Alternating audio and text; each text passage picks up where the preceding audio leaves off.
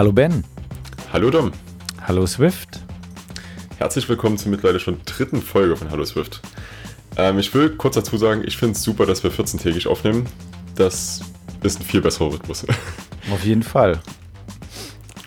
Okay, wir haben in der letzten Folge über Design-Pattern geredet und das Ganze ein bisschen von oben betrachtet, wie Komponenten aufgebaut sind. Und heute wollen wir da ein bisschen näher reingehen und vor allem die ähm, Verbindung zwischen den Komponenten ein bisschen näher anschauen. Das heißt, wir wollen uns die Kommunikationspattern anschauen. Genau. Also wie verschiedene Teile einer App miteinander kommunizieren können. Genau, und das sind sowohl Model als auch View-Controller, wie die miteinander kommunizieren, aber vielleicht auch zwischen Models, vielleicht auch zwischen Views. Da gibt's äh, relativ viele Möglichkeiten, was man machen muss, was man machen kann und wie man es machen kann. Und wir wollen ein paar von den Sachen vorstellen. Genau. Ähm, ich fange gleich mal an mit Notification Center beziehungsweise NS Notification Center für die Leute, die noch auf äh, Objective-C unterwegs sind. Ähm, und was das ist, das ist einfach ein, ein Singleton, den äh, jede App mitbekommt äh, oder jede App eben benutzen kann. Und dort kann ich Nachrichten hinschicken oder auch Nachrichten empfangen. Und man kann sich das vorstellen wie so, ein, so eine Art Radiosender. Ähm, also wenn jetzt quasi an einer Stelle ich eben sage, hier, ich schicke eine Nachricht, die gehört zu diesem String, also so ein, das ganze String-based, also zum Beispiel ähm, äh, Milch ist alle Notification oder sowas, ähm, dann kann ich an einer anderen Stelle der App genau auf diese Notification hören. Und das heißt, wenn ich diese Notification kommt, dann wird eine Methode aufgerufen, die ich angegeben habe. Und ähm, das ist von Vorteil deswegen, weil eben diese beiden Komponenten überhaupt nichts sonst voneinander wissen müssen. Das ist also sehr weit entkoppelt. Ähm, der große Nachteil dabei ist aber, dadurch, dass es so weit entkoppelt ist, tendiert man dazu, das zu häufig zu benutzen. Also gerade Anfänger, wenn sie gemerkt haben, da muss ich überhaupt keine Referenzen zu den beiden Objekten haben, ich kann es einfach irgendwo hinschicken, dann benutzt man das sehr häufig. Und das Problem ist, wenn ich sehr viele Notifications hin und her schicke, dann verliere ich irgendwann mal den Überblick, was passiert eigentlich bei dieser Notification. Ja, das, das finde ich auch ganz wichtig und deswegen ist die Analogie vom Radio auch ganz gut, weil der Radiosender, der schickt seine, seine Radiosendung einfach nur nach draußen und weiß eigentlich nicht, wer irgendwas annimmt. Und im Endeffekt, naja gut, beim Radio interessiert es schon, aber da geht es dann eher um die Quoten. Aber wenn wir jetzt rein vom Radio ausgehen, interessiert es auch nicht, wer zuhört. Es ist egal, wie viele Leute zuhören und was sie damit machen. Ähm, es geht nur darum, dass es rauskommt und dass es ankommt. Und das ist beim Notification Center ganz genauso. Man schickt seine Nachricht nach draußen, man kann noch Objekte mitgeben und eine User-Info und ähm, dann kann jemand anders sich auf diese Nachricht subscriben und bekommt dann ähm, Callbacks, wenn diese Nachricht gesendet wird woanders. Genau. Und das ist eigentlich ein großes Chaos, meiner Meinung nach. Genau, aber es gibt, es gibt Fälle, wo das durchaus äh, eine große Erleichterung ist. Ähm, und ein Beispiel ist bei diesen ganzen Notifications, die das System selber schon sendet. Also zum Beispiel, wenn jetzt das Keyboard erscheint, kriege ich eine Notification oder wird eine Notification gesendet, auf die kann ich mich draufsetzen oder äh, beispielsweise auch bei Core Data, wenn eben äh, neue Daten im, im, im Persistent Store vorhanden sind, kann ich sagen, ich möchte davon ähm, da, darüber informiert werden. Das geht ähm, über Notifications. Da, da gibt es auch. Also wenn jetzt eben Spannend. was Neues da ist, dann kann man eben auch sich auf die Not Notification draufsetzen. Okay. Ähm, aber da gibt es ganz viel in UIKit, äh, was über Notifications gesteuert wird. Ähm, und eine Sache, die ich häufig benutze, ist gerade was, was eben im Application Delegate oder im App Delegate passiert. Ähm, wenn die Applikation zum Beispiel in den Hintergrund geht, kriege ich eine Notification oder wenn sie in den Vordergrund kommt, kriege ich eine Notification, ähm, solche Sachen. Und darauf kann ich mich dann eben draufsetzen von irgendwo im Programm und irgendwas machen, was, was, was vielleicht äh, sinnvoll sein könnte. Ja, das ist wirklich praktisch. Also wenn man sich jetzt beispielsweise vorstellt, dass man einen Cache hat und der Cache, der sammelt die ganze Zeit Daten, damit man, wenn man später die gleichen Daten nochmal abrufen möchte, die jetzt nicht aus dem Netzwerk zum Beispiel neu laden müsste, sondern direkt bekommt, beispielsweise Bilder. Und der Cache könnte sich auch darauf subscriben, dass der, der Memory, also der RAM knapp wird für die App.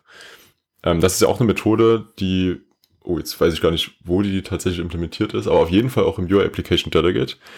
Und es gibt die Möglichkeit, dass man sich dass man im App Delegate, wenn die Methode aufgerufen wird, ähm, das dem Cache weitersagt und dann sagt, ja, räum dich mal auf.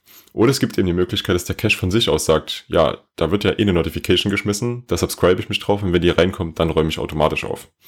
Ja, genau. Ist, denke ich, beides valide. Und ähm, genau, man sollte auf jeden Fall aufpassen, dass man das eben nicht übertreibt. Es gibt auch ähm, noch einen Nachteil meiner Meinung nach zusätzlich zu dieser Unübersichtlichkeit. Und das ist, dass die User-Info, also das, was man mit der Notification mitschickt, einfach nur ein Dictionary ist, was absolut keine Informationen über irgendwas enthält. Das muss man dann über Dokumentation oder ähnliches lösen.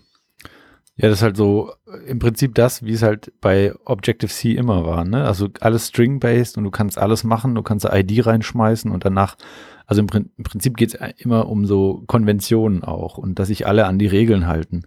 Ähm, und und, und das, das, das sieht ein bisschen komisch aus in Swift, wo eben alles äh, typisiert ist und, und, und das Ganze, Ganze irgendwie nicht so, also die String-based Sachen nehmen ja ab, äh, in, haben sie in Swift ja vieles eben rausgenommen und da sehen eben solche Sachen, die sehr frei sind in dem, was ich damit machen kann, sehen in Swift ein bisschen komisch aus.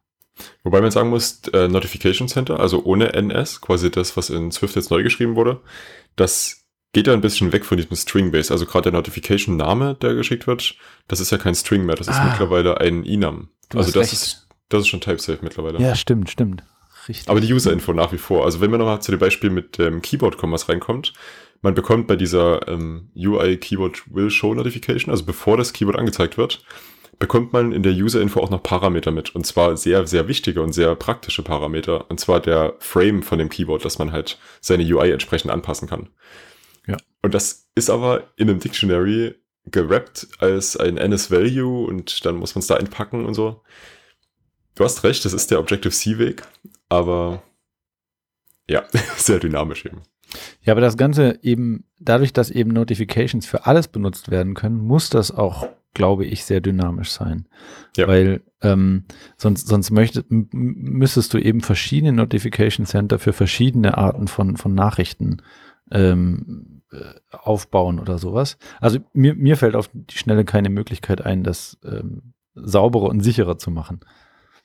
Also was ich mir gerade vorstelle, dass man ähm, für die Notifications selber Enum-Values hat, also ähnlich wie es jetzt auch schon der Fall ist, bloß dass diese auch noch Associated Values haben können. Ah ja, okay. Dann können wir da die Parameter mit einfügen. Ja, das Aber stimmt. das ähm, funktioniert dann mit dem Subscriben wieder schlecht, weil man muss ja trotzdem angeben, auf was man sich subscribt, unabhängig von den Parametern. Das ist, glaube ich, sprachlich noch nicht ganz machbar momentan. Ja. Okay, was gibt's denn noch? Ja, ähm, rudern wir noch ein bisschen zurück. Wir waren ja vorhin schon beim UI Application Delegate, was auch viele Methoden reinbekommt, die man auch mit Notifications lösen könnte, die in dem Fall aber über ein anderes Pattern reinkommen, nämlich das Delegation Pattern. Und das wird auch sehr viel verwendet im iOS SDK. Ähm, da geht es im Endeffekt darum, dass Methoden oder auch Nachrichten, die aufgerufen werden, über Interfaces oder bei Objective-C und Swift Protocols abgedeckelt sind. Ähm, das kann man sich so vorstellen, dass man eine Referenz von einem Objekt reinbekommt, ohne zu wissen, welche Klasse das ist. Die einzige Information, die man hat, ist, welche Methoden man darauf aufrufen kann. Und das ist über dieses Protokoll definiert. Ähm, ja, ich überlege mir mal kurz ein gutes Beispiel. Man also ich eine, finde Table View ist ja. immer ist perfekt, weil also wenn man sich vorstellt, was eine Table View macht, also eben so Dinge anzeigen, zum Beispiel die Namen in einem Adressbuch, wenn man jetzt kein Delegate und Data Source Pattern hätte, Data Source ist eben ähnlich wie das Delegate Pattern, dann müsste man für jede Tabelle die, die Table, den UI Table View die UI Table View überschreiben und dort eben in dem, in der Subklasse definieren, was, was passiert, wenn es zum Beispiel gescrollt wird und so Sachen. Ähm, und durch das Delegate Pattern ist es einfach so, dass die Table View, äh, die erwartet, dass ein Delegate da ist und sie fragt einfach das Delegate, äh, was passieren soll, wenn gescrollt wird.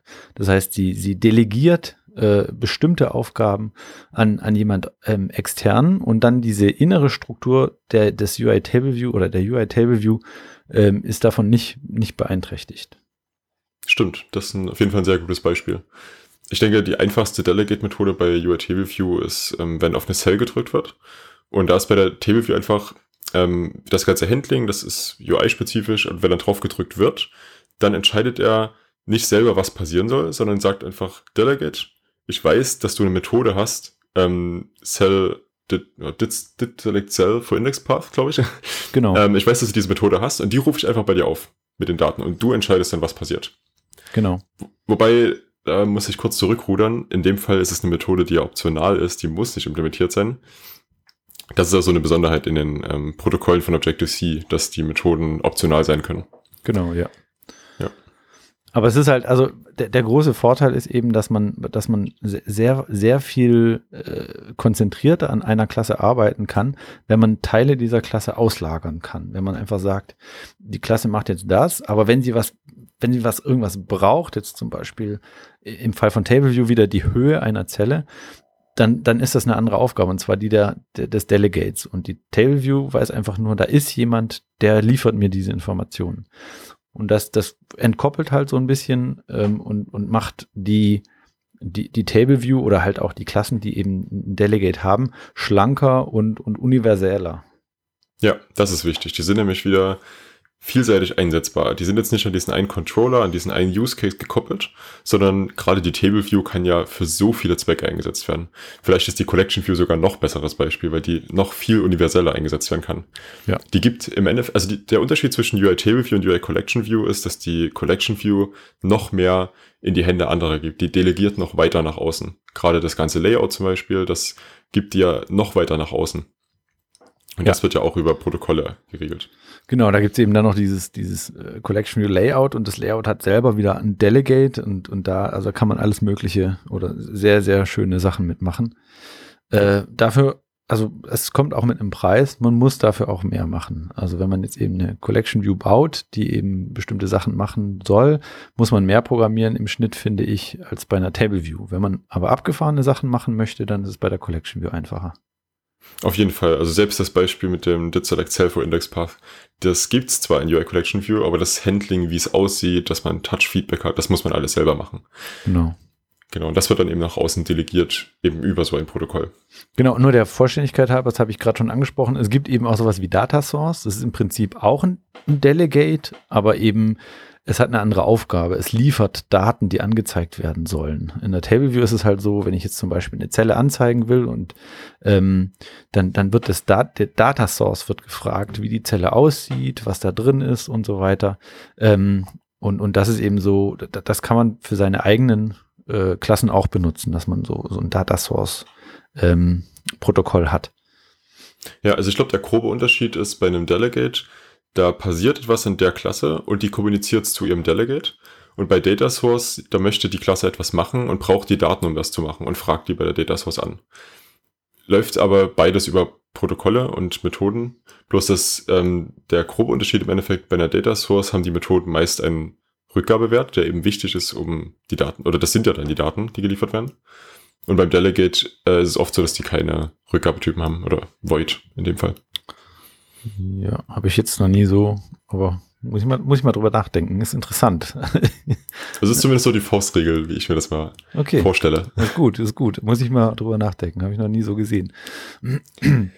genau. Okay, ja, Apple nutzt das ja auch sehr intensiv. Also UI Table View Collection, wir haben jetzt schon viel drüber geredet, aber auch in ganz vielen anderen Klassen. Ähm, was weiß ich, äh, selbst Dinge, die nichts mit der UI zu tun haben, wie NSURL-Session, da kann man sich auch als Delegate draufsetzen und dann genau. verschiedene Methoden reinbekommen. Wichtig und dabei ist immer, fällt mir jetzt gerade auf, wichtig dabei ist, das Delegate und das Data Source, die werden immer weak gehalten.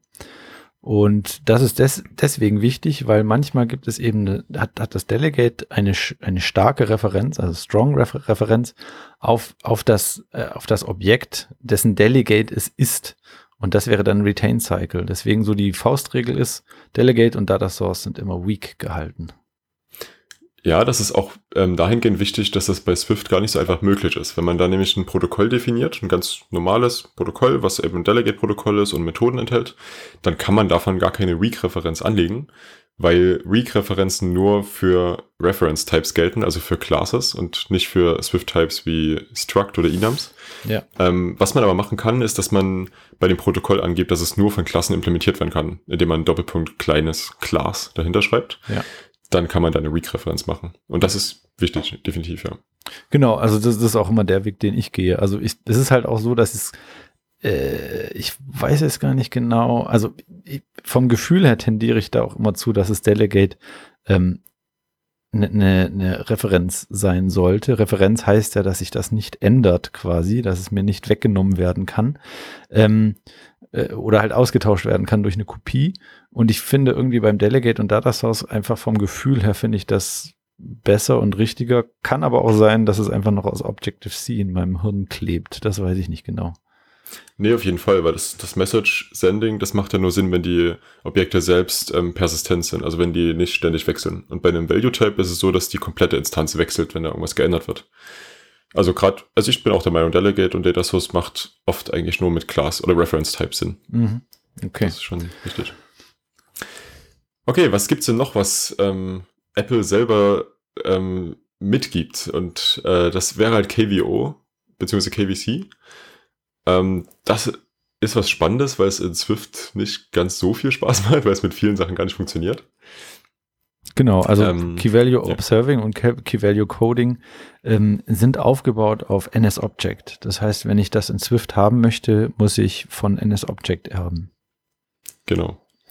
Und das liegt natürlich daran, dass das ähm, Features aus der Objective-C Runtime sind. Die gibt's halt so in Swift gar nicht. Beziehungsweise gibt's nur, wenn man eben von NS-Object erbt.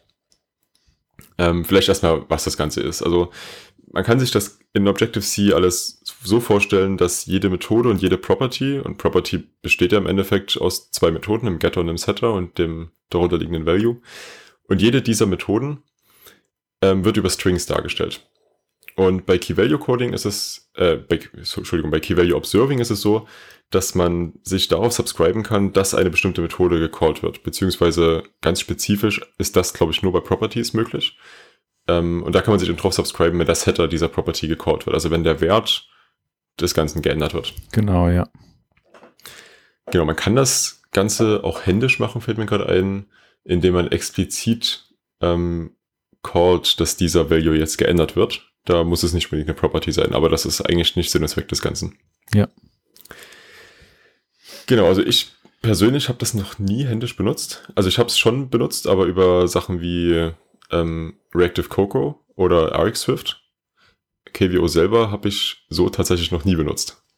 Ah, ich mache das manchmal, also ich, ich habe jetzt kein konkretes Beispiel, aber ich mache es manchmal, wenn ich eben zum Beispiel ein Layout abhängig ist von den Daten. Also, oder halt von den, ob die Daten jetzt schon da sind oder nicht. Also sagen wir mal, ich habe eine Table View und ich will ähm, in der Table View irgendwas machen, wenn die Daten da sind. Und ähm, es gibt halt, wenn die, wenn die, sagen wir mal, ich hole mir Daten von einem Backend oder sowas. Und wenn sie noch nicht da sind, dann kann ich das nicht tun. Und ich möchte jetzt einfach drauf hören, wann jetzt die, die Daten, die in der Table View angezeigt werden, gesetzt werden. Sagen wir mal, Data Array wäre jetzt das, wo hier das reingespeichert wird. Ähm, weil ich dann zum Beispiel wissen will, ob jetzt ein bestimmtes Objekt da ist oder nicht. Mhm. Oder ein bestimmte, bestimmter Wert. Und dann setze ich mich eben auf diese, also mache ich eine Key Value ähm, Observing auf eben dieses, diese Property und dann wird eben eine Methode aufgerufen, wenn diese Property gesetzt wird und dann kann ich durch die Daten durchgehen. Hm, okay. Das, das ist so ein Beispiel, aber es ist genau das, was eben Reactive Coco auch macht, nur eben, dass man das mit Value Observing eben, wenn man es nur einmal braucht, selber bauen kann. Also mir ist gerade doch was eingefallen, wo ich es schon mal benutzt habe. Ähm, allerdings in die andere Richtung. Da habe ich mich nicht selber drauf observed, sondern ich musste darauf achten, dass jemand, der sich drauf, subs äh, der sich drauf subscribed hat, dass der das entsprechend reinbekommt. Und zwar ist das bei NS Operation und NS Operation Q der Fall gewesen. Ja. Ähm, okay. Ähm, eine NS Operation Queue ist ja so ein so eine Queue, die eben mehrere NS Operations reinbekommt, die für sich selber einen Task übernehmen und das Ganze asynchron ausführen, beziehungsweise in der Queue asynchron.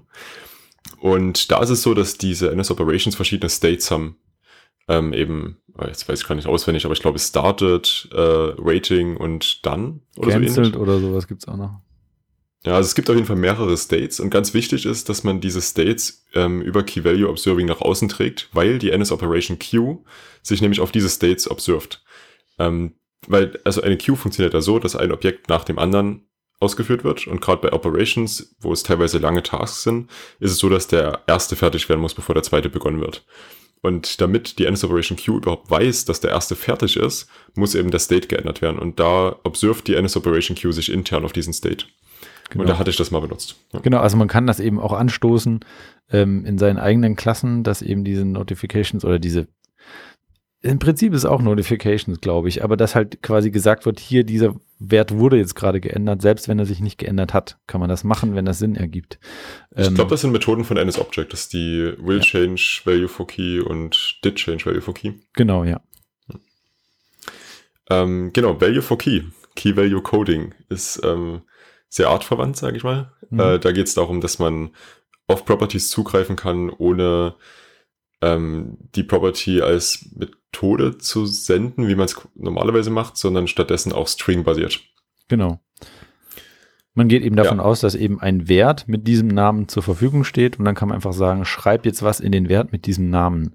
Und in Objective-C darf man ja sowieso immer alles und so und wenn es schief geht, dann geht's halt schief, das interessiert keinen. Ähm, das ist sowas wie wenn man, glaube ich, dann nach Nil irgendwas schickt, obwohl es, ich weiß nicht genau, ob die Runtime dann crasht. Also ob es dann einen Crash gibt, das weiß ich nicht genau. Ich glaube aber nicht. Ich glaube, es ist äh, in Objective-C völlig egal. Und damit Das kann, man, das kann man auf jeden Fall beeinflussen. Es gibt ja auch noch eine Methode, ähm, Perform Selector for Key oder so, so ähnlich. Und da kann man beeinflussen, was da passiert, wenn der mit, also wenn ein Selektor aufgerufen wird, der gar nicht existiert. Ja, ja, genau. Also du kannst quasi eine Klasse sicher machen, dass da eben äh, äh, nichts passiert, wenn eben diese Methode nicht existiert. Aber wenn, wenn die Property nicht da ist, ja, wahrscheinlich ist es genau das Gleiche, weil im Endeffekt sind ja, under the hood sind ja Properties einfach nur Methoden. Nämlich Ja. eben, wie du sagtest, Getter und Setter. Genau. Ja. Ja, valide Anwendungsfälle. Ähm, mir fällt auch nochmal Core Data ein, denn wenn man mit Core Data arbeitet, arbeitet man mit NS Managed Objects und die arbeiten komplett Key Value Coding basiert. Das heißt, ähm, man kann sich zwar da Klassen generieren lassen von Xcode, man kann aber auch direkt mit NS Managed Object arbeiten und da ruft man eigentlich die ganze Zeit Value for Key und Set Value for Key auf. Ja. Ähm, und einen anderen Anwendungsfall, den ich jetzt schon öfter benutzt hatte, übrigens auch in Swift, ähm, ist, ich habe ein Objekt oder eine Klasse eher und die hat Private Properties. Und die, also wichtig, die Klasse erbt aber von NS-Object, sonst funktioniert es natürlich nicht. Ähm, und die hat Private Properties und ich will ähm, in einem Unit-Test diese Properties setzen. Das geht normalerweise nicht, weil Private für den Unit-Test nicht sichtbar ist, weil es ein anderes Modul ist. Und mit Key-Value-Coding kann man den aber dennoch setzen. Genau. Weil eben das zur Runtime passiert und der Objective-C Runtime ist es egal, ob er da ist, er probiert es einfach. Genau, und bei dem Unit-Test ist es halt auch so, dass es nicht super stabil sein muss. Wenn es crasht, dann sieht man gleich wo und man sieht es an den richtigen Stellen. Da ist es nicht so hacky. gefühlt. Nee, also der, der, der, der Unit-Test sollte so früh wie möglich crashen. Also wenn jetzt Genau. quasi die Property nicht da ist und du erwartest die im Unit-Test, dann möchtest du, dass der sofort auseinanderfällt und dir, dir, dir rot anzeigt, dass da irgendwas nicht richtig ist. ja, genau. Genau. Okay, wir haben es jetzt schon mehrfach angesprochen, den nächsten Punkt, und zwar ähm, Reactive Programming. Das Ganze ist was, was Third-Party reinkommt, das ist also nichts, was Apple mitbringt. Ähm, das wurde ursprünglich erfunden von Microsoft, habe ich mir sagen lassen. Ähm, und da gibt's auch ein ziemlich cooles Beispiel, wo ich nie drüber nachgedacht hatte. Äh, und zwar Microsoft Office Excel. Kennt jeder diese Tabellenkalkulation und die ist komplett reactive. Denn reactive bedeutet, wenn ein Wert geändert wird, dann ändern sich auch die, die davon abhängen. Ähm, bei Excel ist es so, wenn man jetzt zum Beispiel äh, in einer Zelle eine Zahl drin stehen hat, in einer anderen Zelle hat man eine Formel, die auf dieser Zahl basiert oder auf dieser Zelle basiert, dann kann man die ursprüngliche Zelle ändern und der Wert, wo die Formel drin steht, der ändert sich auch automatisch. Mhm. Und das kann man genauso auch auf Apps übertragen. Ähm, genau, und zwar gibt es da zwei große Vertreter. Das eine ist Reactive Cocoa. Das sind die, die schon ein bisschen länger dabei sind, sage ich mal. Die haben das äh, mittlerweile alles komplett neu geschrieben. Das war damals auch in Objective-C schon ziemlich groß, ziemlich verbreitet. Ähm, mit Swift ist jetzt außerdem RX Swift neu dazugekommen. Ähm, das kommt direkt von, von so einem Verbund von, also ich nicht glaube, wie man es nennen kann, aber ReactiveX.io ist auch mit in den Shownotes. Ähm, das gibt's auf jeden Fall für mehrere Plattformen und das ist ein Riesenvorteil. Ähm, also ich hatte zum Beispiel jetzt ein Feature, was ich auf Arbeit entwickelt hatte, was auf Android und iOS entwickelt wurde. Ich habe es auf iOS gemacht und ich konnte mich mit meinem Android-Kollegen eins zu eins über die ganzen Operatoren unterhalten und wie wir was aufbauen, weil die halt RX Java nutzen und wir RX Swift. Und wir konnten das wirklich äh, ziemlich gleich aufbauen, was echt cool ist. Ja, das stimmt. Das ist ein großer Vorteil.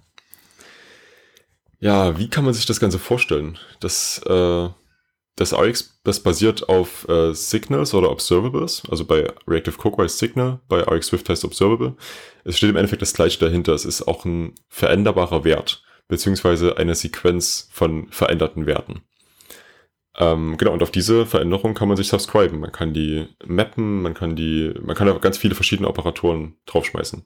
Im Gibt's Endeffekt, gute genau, im. Endeffekt teilt man eben dem System mit, wenn der sich ändert, dann möchte ich, dass folgendes passiert. Genau. Im Endeffekt, also ich glaube, und, und, unten drunter ist das alles äh, ähm, Key Value Observing und Key Value Coding. Nicht unbedingt, nur ein Teil davon. Also man kann diese Observables auch selber generieren, äh, nicht generieren, aber man kann die selber anlegen. Man kann jetzt direkt eine Observable äh, Property anlegen oder eine sogenannte Variable heißt in RX Swift, wo man einen Wert einfach ändert und wenn der sich ändert, dann wird es automatisch noch ausgetragen. Komplett also, unabhängig von Key Value. Hast du, hast du eine Idee, wie das implementiert ist? Also ich würde eben jetzt spontan sagen, das ist Key Value Observing und Key Value Coding. Also Reactive Coco ist implementiert in Key Value Observing und Key Value Coding. Ähm, ja, bei Reactive Coco, zumindest in der alten Implementierung, basiert es sehr stark darauf. Aber bei RX Swift und auch bei der neuen Implementierung von Reactive Coco ähm, ist das nicht mehr der Fall, weil die ähm, zum einen typsicher sind. Das heißt, die sind komplett über Generics aufgebaut. Man bekommt immer einen sicher getypten Wert zurück. Ähm, und zum anderen funktionieren beide auch unabhängig von NSObject. Also es gibt auch den, den ähm, Key Value Observing und Key Value Coding Part. Das heißt, man kann auch auf existierenden NSObjects sich subscriben, aber es gibt auch einen, der unabhängig davon ist. Und das ist im, im ganz grob so implementiert, dass man einfach nur ein Array von äh, Observern hat und wenn sich da was ändert, dann geht er einfach durch das Array durch und callt bei jedem die, den Observing-Block. Okay. Ist natürlich ein bisschen komplexer, aber einfach erklärt ist. Passt das. Hast, hast du dir das mal angeguckt, den, den Quelltext?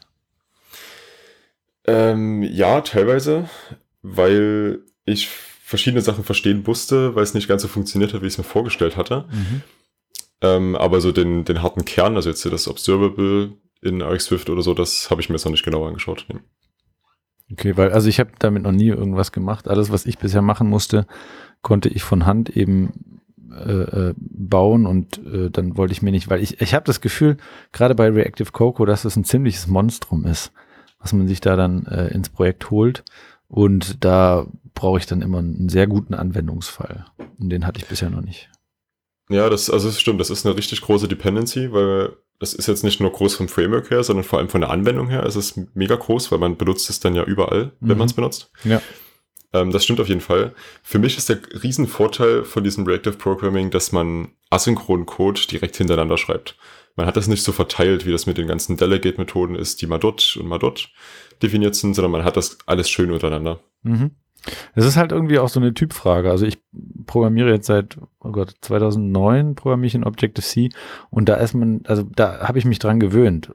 Klar, Reactive Coco wurde in Objective-C irgendwann äh, ähm, ein, eingeführt, aber ich habe mich eben so ein bisschen dran gewöhnt, dass das alles so verteilt ist und komme dann gut zurecht, mir das zu suchen. Und wenn ich jetzt so Beispiele von, äh, ich glaube, RX Swift war es, auf Konferenzen gesehen habe, da fand ich das zum Teil ein bisschen unübersichtlich, weil eben alles an einer Stelle war. Ne? Also wenn das passiert, dann wird erstmal der Button grün und dann wird daraus wieder ein Signal und das geht weiter und dann passiert noch das und dann verändere ich noch den String und so weiter.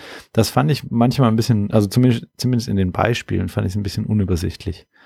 Aber es kann auch gut sein, dass es einfach Beispiele waren, die schlecht aufgebaut waren.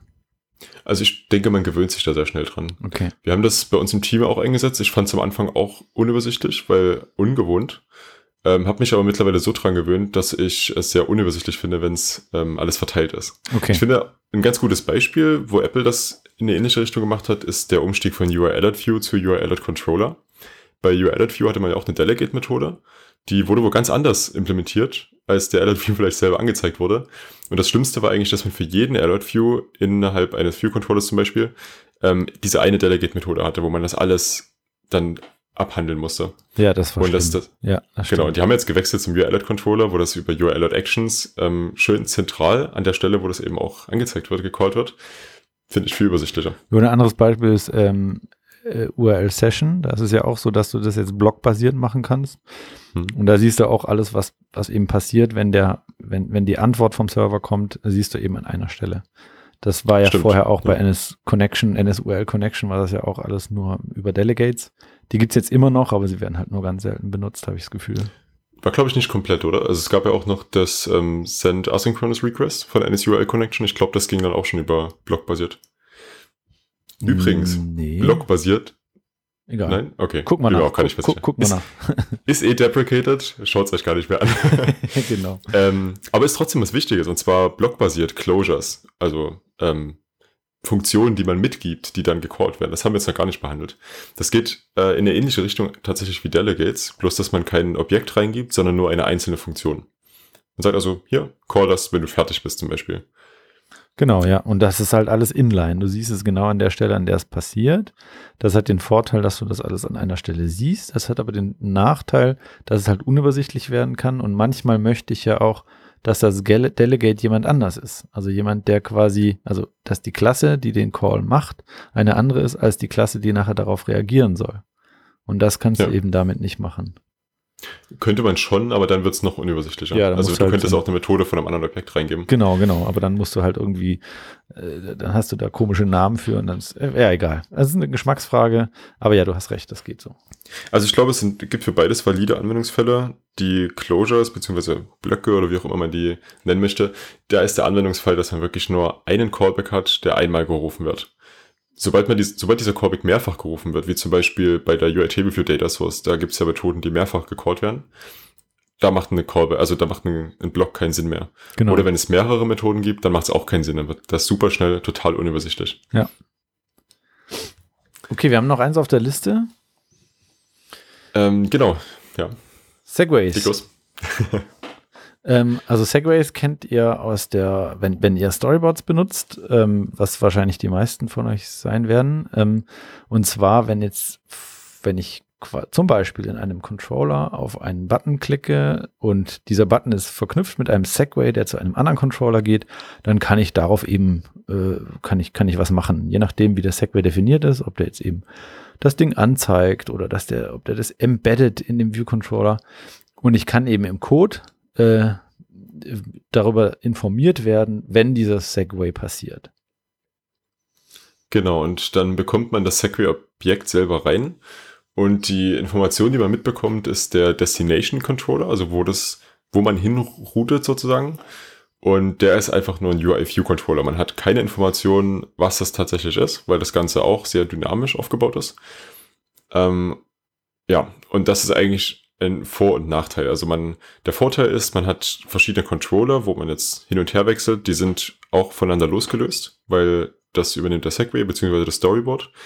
Der Nachteil ist genau der gleiche, die sind voneinander losgelöst. Der eine weiß von dem anderen nichts und weiß auch nicht, wie er ihm Daten übergeben kann.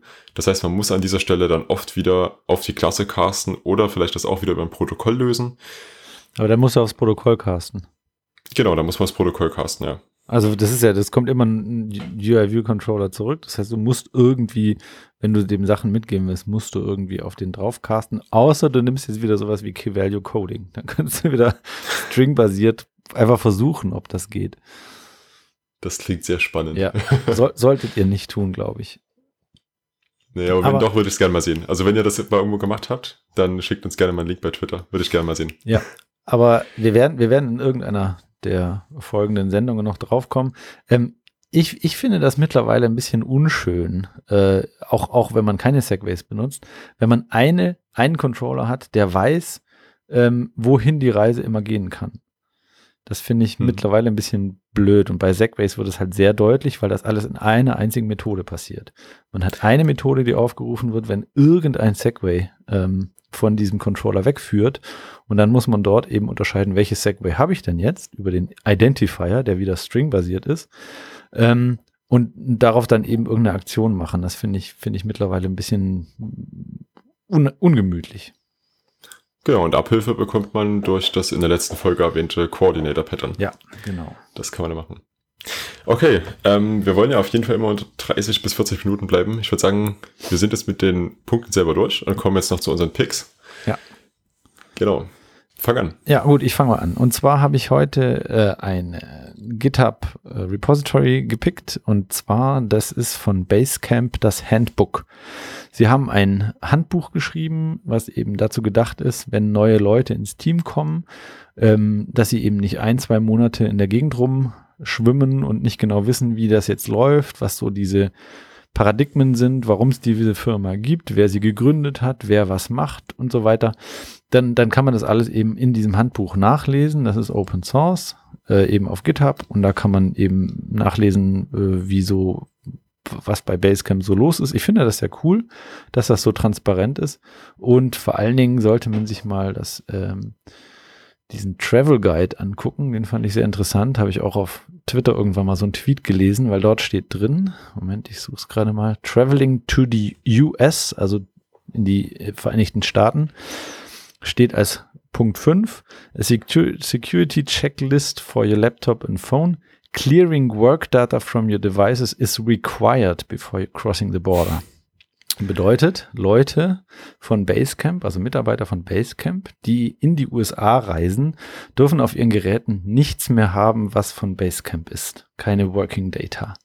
Finde ich sehr interessant. Ich glaube, das müssten sich alle Firmen so überlegen, so eine Policy ins Leben zu rufen, weil wenn man die äh, Grenze der USA übertritt, ist es sehr wahrscheinlich, dass der Computer einfach kopiert wird und diese Daten dann eben äh, vorgehalten werden. Ja, die Regel klingt erstmal lustig, ist aber eigentlich ein sehr trauriger Hintergrund. Ja, aber also ich finde es cool, dass die das, dass die das veröffentlicht haben und da kann man mal reingucken und gucken, wie andere Firmen so arbeiten. Das ist wirklich mega cool. Ich mag es, äh, wenn man so eine krasse Transparenz hat, wie ja Artsy zum Beispiel, die einfach alles Open Source machen. Das ist wirklich ist immer sehr, sehr interessant und wirklich sehr viel Wert da reinschauen ja, zu können. Kurz noch einen, äh, in diesem Zusammenhang, was ich cool finde, ist Buffer. Kennst, kennst du Buffer? Nee. Buffer ist eine Firma, wo du eben, oder halt so ein Dienst, wo du dann, äh, gerade für so Marketing-Leute, wo du mehrere Tweets auf einmal äh, reinschreiben kannst und die werden dann Tag über verteilt, werden die losgeschickt. Und mhm. Buffer, ähm, die sind äh, noch einen Schritt weiter gegangen, bei denen sind auch die Gehälter transparent. Das heißt, du kannst zu jedem, ähm, A, der dort arbeitet, dir angucken, was er verdient. Das ist spannend. Und äh, der Verdienst wird anhand einer Formel ermittelt. Das heißt, du kannst auch für dich ausrechnen, was du dort verdienen würdest, wenn du dort anfangen würdest. Das hat auf jeden Fall was, ja. Ja. Link in den Shownotes. Und jetzt, äh, was hast du als Pick? Ja, ähm, ich habe Strap als Pick. Ähm, das Ganze kommt von Bootstrap. Also es geht darum, dass man ein Development-System schnell wieder aufbauen kann. Ich bin ja selber ein sehr großer Fan davon, mein MacBook ab und zu mal komplett zu löschen und wieder neu herzustellen. Ähm, passt ganz gut zu, zu Regel 5 von dem Basecamp Handbook. Ja. Ähm, aber ich mache das auch unabhängig davon sehr gerne, einfach weil ein System, wenn es neu aufgesetzt ist, sich einfach frisch anfühlt und irgendwie, ach, ich mag das einfach. Ähm, ich habe das jetzt über die letzten Jahre schon ein bisschen perfektioniert. Ich habe mir mittlerweile schon Skripte geschrieben, die automatisch für mich die ganzen Einstellungen machen, die das über die äh, NS-User Defaults sind es im Endeffekt auch auf dem Mac machen. Ähm, so Dinge wie, was weiß ich, die dunkle Menüleiste oder dass die File-Extensions automatisch angezeigt werden. So eine Sachen macht das alles automatisch, habe ich mir mal kopiert von äh, OS 10 for Hackers heißt das Script, das auch mit den Show Notes. Ähm, dann weiterhin habe ich mir für meine ganzen Programme, die ich über Brew oder Brewcast installiert habe, habe ich mir auch ein Skript angelegt. Und dann habe ich jetzt Trap gefunden und das übernimmt im Endeffekt genau das. Ähm, das ist ziemlich cool, denn das ist im Endeffekt ein kleiner Webservice, den man sich selber installiert, der aber auch schon installiert ist. Und der generiert, also der, der zieht sich, wenn man dann da drauf ist, zieht er sich erst mit den GitHub API-Token und dann generiert er einem ein Shell-Skript, wo automatisch die ganzen Skripte aus, äh, runtergeladen und dann ausgeführt werden. Und man kann die auf seinem eigenen GitHub-Account für unter bestimmten Namen hinterlegen. Zum Beispiel kann man unter seinem eigenen Namen äh, ein Repository.files haben und dort drin in einem Ordner Script Setup verschiedene Skripte drin haben und die werden automatisch dann ausgeführt, wenn man das Ganze macht. Man kann sich ein sogenanntes Brew-File anlegen, wo die ganzen Brew-Programme drinstehen, die dann alle installiert werden. Äh, man kann sich das Ganze übrigens auch generieren lassen von Brew. Und äh, Mac App Store Programme kann man sich automatisch installieren lassen. Mega cool. Sehr cool, ähm, ja. Sieht sehr cool aus. Muss ich mir auch mal angucken. Ja, ich habe mir das Ganze jetzt einfach mal selber unter meiner Domain deployed über Heroku und äh, einfach bootstrap.benchar.me. Wenn ich einen neuen Mac habe oder meinen Mac neu aufsetze, dann gehe ich einfach auf die Internetseite, logge mich bei GitHub ein und dann geht's los. Sehr cool. Finde ich sehr praktisch. Ja. Okay ich denke, wir sind soweit durch. Wir sind durch. Ähm, eine Sache noch, wenn ihr jetzt, wenn, wenn, wenn euch diese Folge gefallen hat und auch die davor vielleicht, ähm, es wäre hervorragend, wenn ihr auf äh, in iTunes eine ähm, Bewertung hinterlassen würdet. Ja, wir würden uns über jede gute Bewertung natürlich sehr, sehr freuen. Wir freuen uns auch nach wie vor über das ganze wirklich sehr gute Feedback. Ja. Ähm, ob das jetzt über Twitter ist oder über Slack oder einfach so im, im privaten Umfeld. Freut uns wirklich sehr. Genau, und ähm, folgt uns auf Twitter. Wir reden da noch nicht viel, aber da kommt bestimmt noch mehr. Genau. Ist auch alles mit in den Shownotes, unsere persönlichen Twitter-Handles, unser gemeinsamer Hallo Swift Twitter-Handle. Ist alles mit unten drin. Genau. Und dann würde ich sagen, wir sehen uns nächste Woche oder hören uns nächste Woche. Nein, in zwei Wochen, Entschuldigung. Über, zwei ja, übernächste Woche, ja, ja, genau. Ja, ja, ganz wichtig. okay, dann Ja, bis vielen dann. Dank fürs Zuhören. Ja. Und bis dann. Tschüss. Ciao.